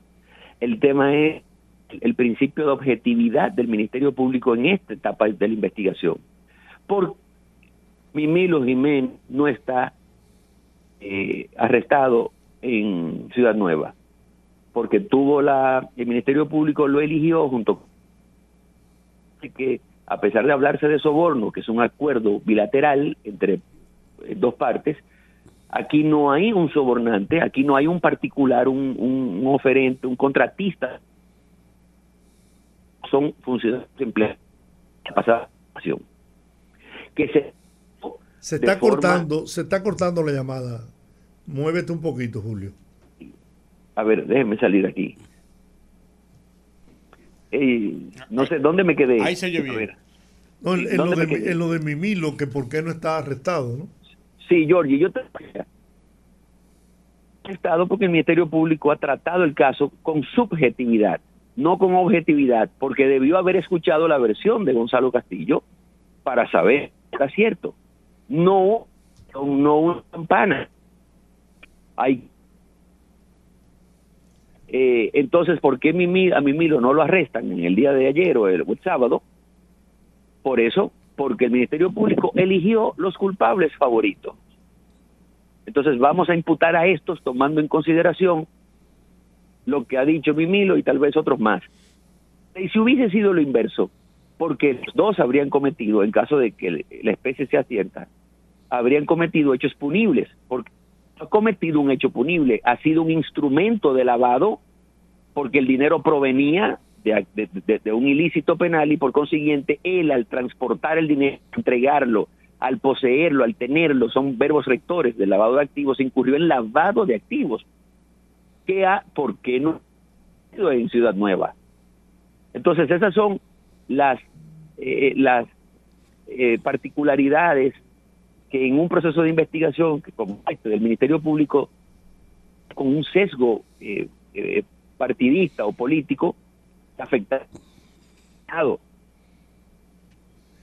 el Ministerio Público le habría dado también la oportunidad en esta etapa a Gonzalo Castillo de ejercer su derecho de defensa, de hacer sus alegaciones, de formular sus, sus pareceres, sus reparos, para que entonces el Ministerio Público de los que hubiesen depuesto decidir a quiénes de los dos imputar o a los dos, que es lo que procedería, pero no a uno de los dos. Esas son, eh, como ya yo he dicho, eh, cosas que el público no entiende, pero que los abogados que vivimos de esto vemos con preocupación porque tocaba, debilita el sistema de justicia. Así no se construye un ministerio público independiente que cuya aguja la persecución penal únicamente está imantada por el o imantada al periodo 2012-2020. Así no debe ser. Tú piensas, ya me voy a meter un poquito en el campo político, porque tú eres político también. ¿Tú piensas que esto arrastrará al expresidente Danilo Medina, por lo menos a ser investigado y ser eh, interrogado? Eh, yo pienso que sí. Eh, final, ese será el desenlace final de todo esto. Fíjense que la orden de allanamiento de José Ramón Peralta, que es todo un vaciado de, de, la versión fáctica del Ministerio Público, apenas tiene una motivación. Eso es, eso es lastimero. la verdad es que yo no sé cómo en este país hay jueces todavía que sean capaces de esas cosas. Pero, ¿cómo empieza el relato fáctico? Eh, señalando que el presidente reunió en su despacho a una serie de funcionarios y les instruyó a buscar dinero para la campaña. De haber sido cierto eso, entonces tuvo una participación activa, no como coautor, pero habría devenido eh, eh, en cómplice de lo sucedido, que es la persona que hace, tiene una participación auxiliar, digamos, no, no definitoria en la comisión del, del hecho punible. Entonces, eh, me imagino que en algún momento llegarán hasta él. Bueno. Eh, ¿No sería autor intelectual en ese caso? Porque él no participó, pero era el jefe de todos. Mira, eh, las, coautorías o los, los regímenes de, de sociedades, por ejemplo, la sociedad, la asociación de malhechores, que es otro de los ilícitos o crímenes que se se suelen colocar ahí en todas las órdenes de, arresto y de allanamiento. Eh, no se configura porque dos o más personas decidan cometer dos o más crímenes, eh, uno, dos crímenes o más. Hay que tener una estructura, una organización con un carácter tanto permanente, un tanto firme, porque la asociación, que es el término que se emplea, es un, un concierto, una, un acuerdo entre ciertas personas con el fin de cometer crímenes, no delitos, crímenes, es, decir, ilícitos que aparejen penas eh, aflictivas infamantes. Si yo voy en un vehículo y con, con, digamos, con cualquiera y decimos, decidimos detenernos y entrar en un supermercado para robar, el hecho de que hayamos cometido eh, un, un, tipo penal y seamos más de, seamos dos o más, eso no nos convierte en una asociación. Repito, es un tipo penal pésimamente aplicado o interpretado por el Ministerio Público que lo que busca es más ganarle rimbombancia, disonancia a, a sus teorías. Entonces, hablaba yo de la coautoría. Eh, si el presidente dio, digamos, esa orden, habría una especie de coautoría, sí, o complicidad. Eh, pero en definitiva, miren, eh, yo no sé, yo soy siempre muy escéptico y respeto que los tribunales de fondo, cuando decidan a cada elemento de prueba su valor para que si hubiese lugar retengan la responsabilidad penal de, lo que, de, lo, de los que resulten culpables, pero también que absuelvan a los que no han cometido los hechos sobre la base de los elementos que se hayan incorporado al proceso. Perfecto. Yo sé que la gente disfruta de estas cosas porque hay mucho, mucho morbo. pero créanme que como observador que soy, eh, a, todos estén puestos a una, jueces de los que están en este momento participando de eso, me refiero a, los, a muchos de Ciudad Nueva y algunos de la feria, que es donde están las tres salas de la Corte Penal, con el Ministerio Público, porque hay una hermandad, una hermandad que no es propia de un Estado social y democrático de derecho. El Ministerio Público no es más que el órgano acusador.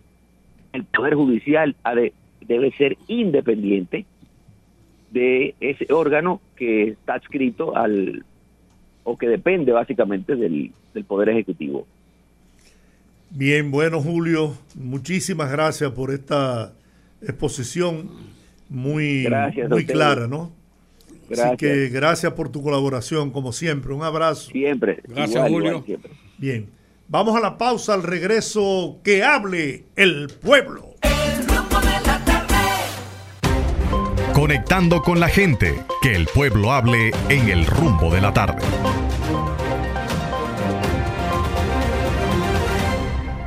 Que hable la gente, 809-682-9850. Repito, 809-682-9850 las internacionales sin cargo en el 1-833-380-0062. Buenas tardes. Sí, buenas tardes. Adelante. ¿Cómo están ustedes? Bien. Muy bien. Me alegra que estén bien. Así estarán los que están allá en el Palacio de Justicia. Pero, con la diferencia, Georgie. Sí. Qué difícil es en este país pero en otro país caribeño no es igual. De que un político caiga preso. Es difícil, porque estos abogados constitucionalistas, que también el gobierno le pagó para que le ayudara a hacer la, la reforma y la ley y eso, la estudien. Entonces, esos tigres, cuando se iban de viaje, compraban jipetas, bebían vino bueno, y compraban lapiceros caros de 3 millones de pesos y compraban fincas y mansiones. Se acordaban de una gente de los guandules de Cristo Rey que metían los pies abajo de la mesa, que les faltaba la leche, la cena, el huevo, la comida. Y ahora estos verdugos que saben que se robaron los cuartos y los, y los abogados dicen con el debido proceso. Y al que se roba, que no está de, que no estoy de acuerdo con eso, pero a que se roba una gallina, un salame. A ese le meten 10 años de cárcel. Y no, y lo pasan sin pasarle justicia y sin pasarle causa, lo mandan para la victoria. Y a estos verdugos hay que buscarle hasta una cárcel. Oye, Vamos a darle chance a los otros, que tengo el- Buenas. el panel lleno. Rumbo de la tarde. Buenas tardes, mi gente. Hey, Hola. hola, compatriota. Saludos desde Puerto Rico. Sí, señor. Yo, yo me, me, me gustaría, bueno, voy a mi punto de vista sobre los dos abogados que, que, que estuvieron hablando. Eh, uno se ha, hecho, se ha hecho millonario con todos los casos de corrupción que hay en el país, así que no me sorprende que no me sorprende que, que sea para criticar el sistema cuando hay justicia. Y el otro, el otro es esa lucidez, yo no sé dónde dónde él tenía esa lucidez cuando él fue formó parte de la de la demanda contra Marino Zapete. Que fue una sin base y sin fundamento. ¿Dónde estaba esa lucidez que él, que él tiene hoy en día al explicar al explicar cuando cogen a los camajanes amigos del preso?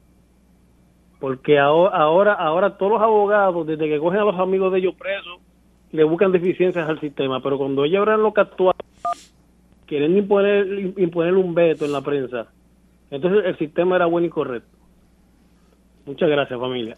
Bien. gracias. Saludos, compatriota, allá en Puerto Rico. Saludos, buenas tardes.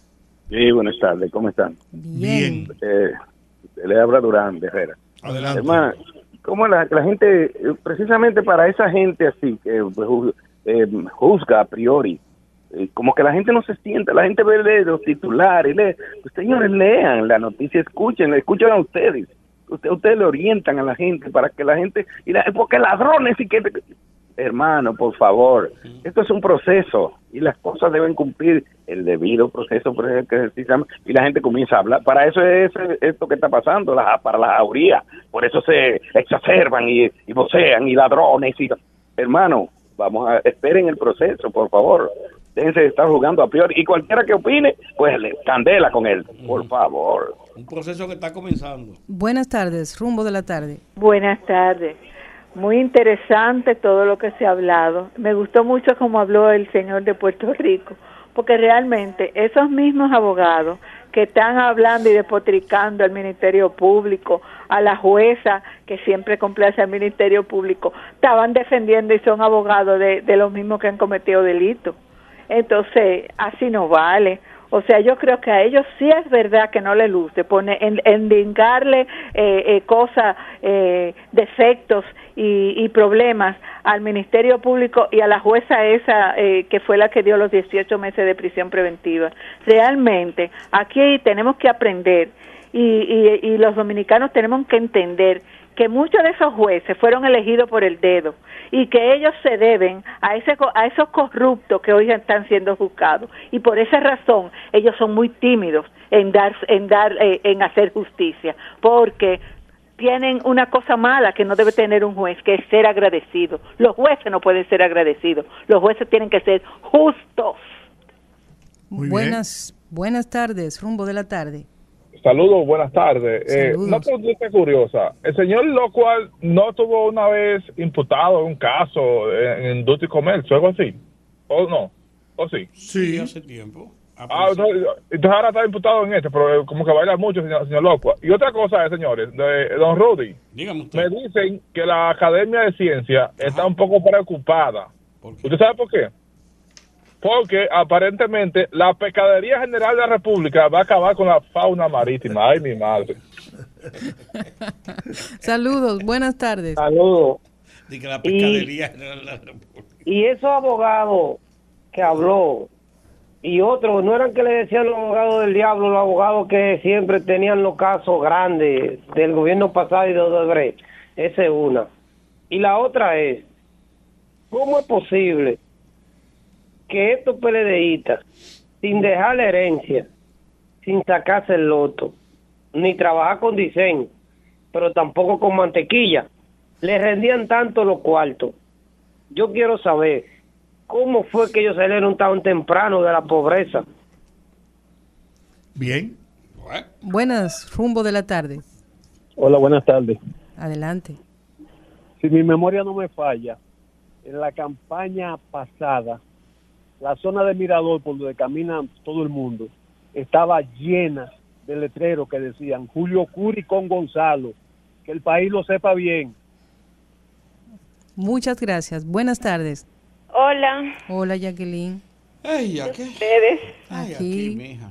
Yo aquí detrás de una mesa para cuidarme de los tiros que tú vas a disparar.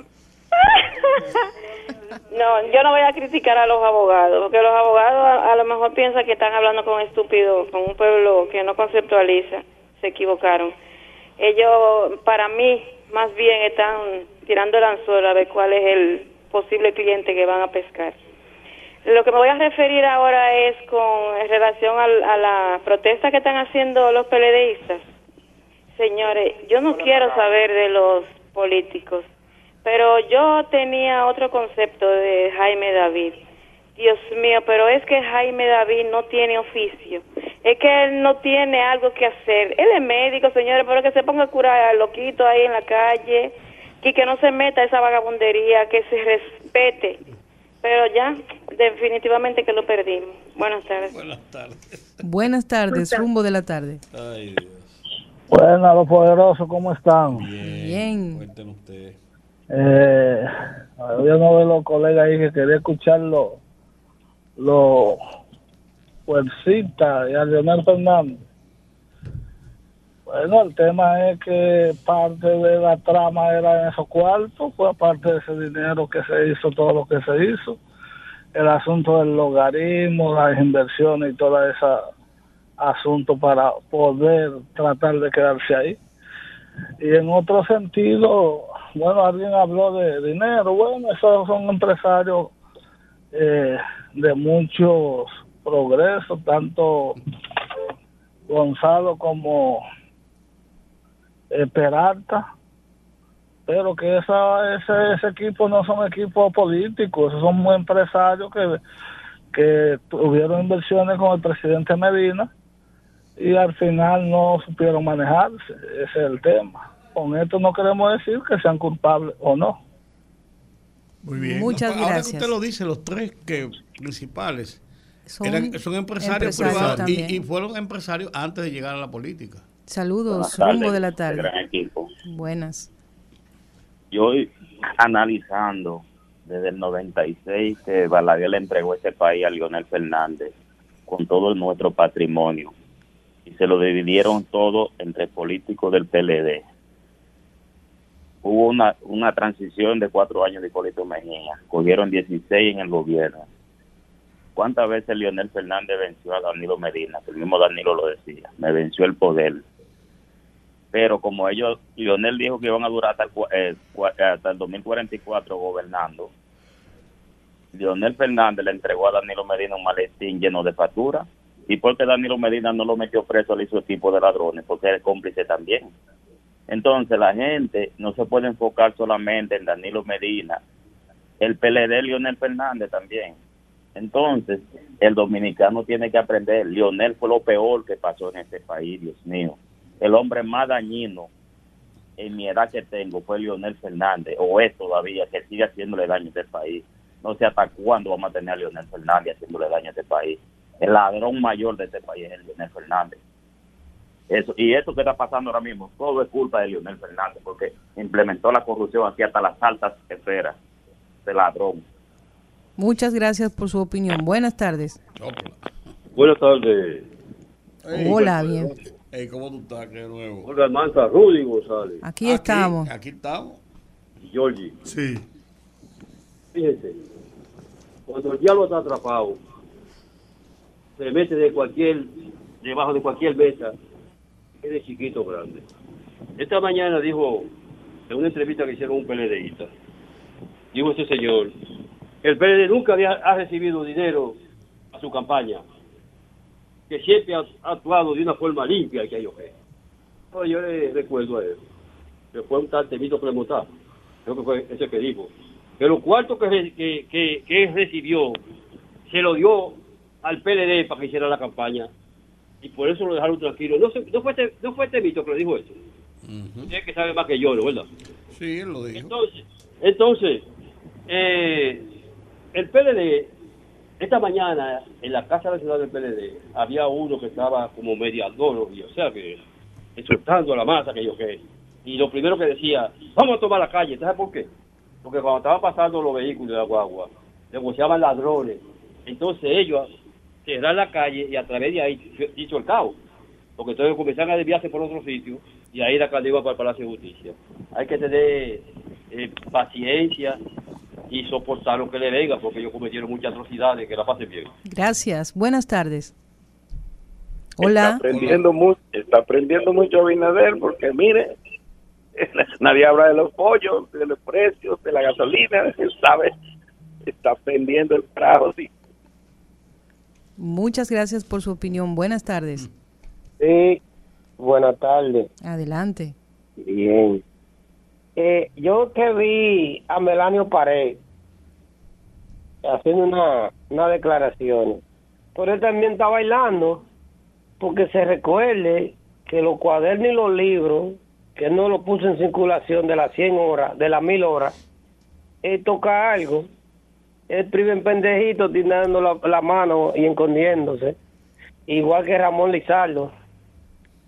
Y la hermana de Danilo Medina, con la mochila, y a Leonel y a Félix Bautista con los cuartos de la Sunland, que se recuerde que eso está en camino también. Gracias. Buenas tardes. Se cayó esa. Señores, pueden llamar al 809-682-9850 y 1-833-380-0062. 809-682-9850. Buenas tardes. Buenas tardes. Bájeme el volumen del radio. Wow. Ya. Dígame. Don Jorge, habla Teodoro.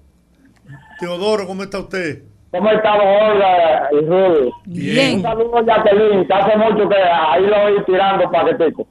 Ok, cuéntenos. Que sí, hay que tener mucha cachaza para defender esa banda que gobernó aquí de- del PLD durante 20 años.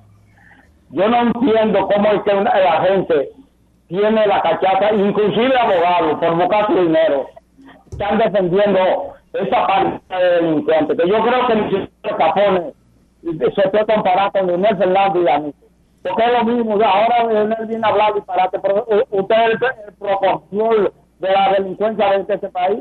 O no nos recordamos de los 27 3 de la, de, de la Baribol. Se está escuchando muy mal. Toda esa corruptela que hay aquí en este país fue Leonel Fernández que la, la, hizo. Bien, don Teodoro, eh, voy a cortar porque se está escuchando muy mal. Buenas tardes. Se fue. Buenas. Rumbo de la tarde. Buenas tardes, ¿cómo están? Muy bien. Le habla Rita del Sánchez Quisqueya. Mi saludo para todos. Gracias, Bienvenida, Rita. Rita. Yo quiero preguntar si en este país nada más estamos dispuestos a ir presos los infelices, porque yo he escuchado tantos programas, periodistas quejándose porque esa gente está preso que no puede estar preso. Parece que ellos le sacaron mucho provecho a esos funcionarios, pero señores, que la haga, puede ser del partido que sea. Yo soy de mi partido y que metió la pata, si tiene que ir preso, que vaya, señores. No estén defendiendo lo que no se puede, esperen que los jueces, la justicia hable, señores. La mayoría de gente hoy están dando gritos, pero yo no creo, yo no sé por qué. Porque aquí es que la justicia tiene que ser para todo igual, señores. ¿Cuántos muchachos pobres no lo van a buscar a su casa amarrado, le dan patá? Y uno no oye la quejadera el otro día. Pasen buenas tardes y muchas gracias. Sopla. Buenas. Rumbo de la tarde. Sí, buenas tardes. Adelante. Sí, ese ladrón de, de Lionel. Hay que sacarlo para afuera, que que hay pero también. Bien, bueno. Muchísimas gracias por su opinión. Buenas tardes. Sí, buenas tardes. Adelante. Yo estoy con Hipólito Mejía, que dice que esta justicia no es ningún independiente nada. Porque aquí sufrimos, como dice la doña, la consecuencia del pueblo. Porque el primero que ten- eh, Luis Abinader estuviera preso. Luis Abinader es un gobierno que surge a través del narcotráfico que el pueblo dominicano lo sabe. No, no, pero un momentito, no, no, no, espérese, Sí, un señor, momentito. sí, señor. ¿Quién financió Pero- la campaña? No, no, esas son acusaciones que usted tiene, no la puede probar. Así que eh, utilice otro medio, pero este no. Imposible. Buenas tardes. Buenas tardes. Adelante.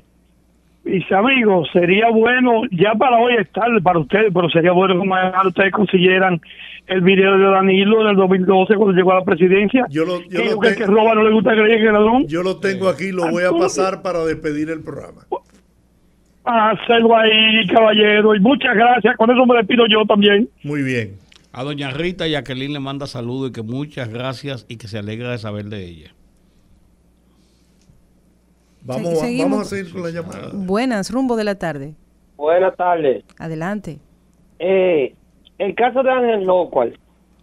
Ángel Locual fue más tigre que los otros. Porque él tenía ese documento y fue y se lo llevó a Iván Lorenzo primero.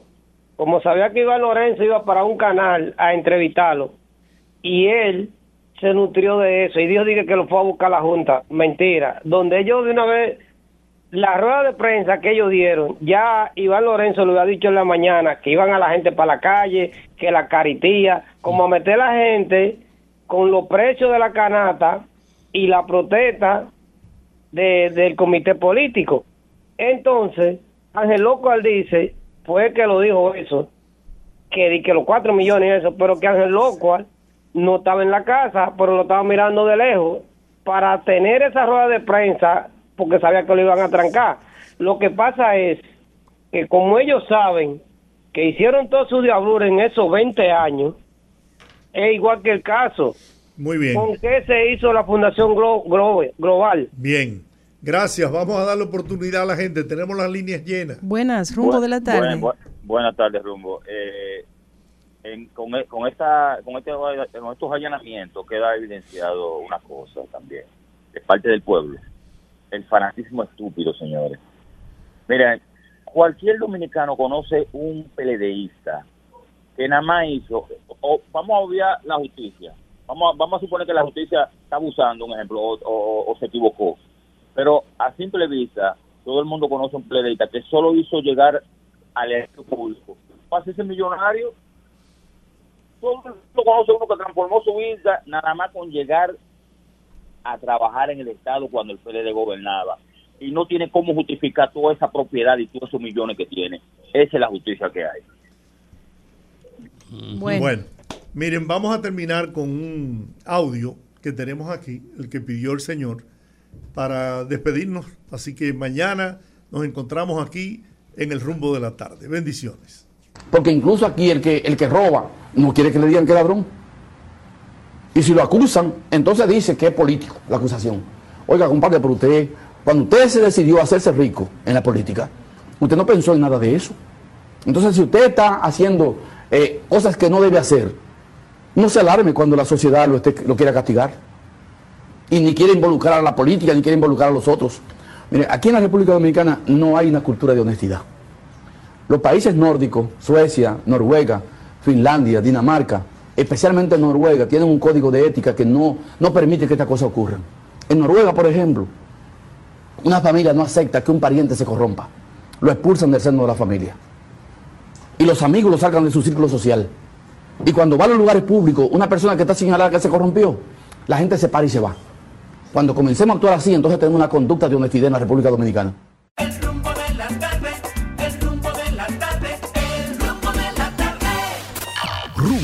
98.5, una emisora RCC Media.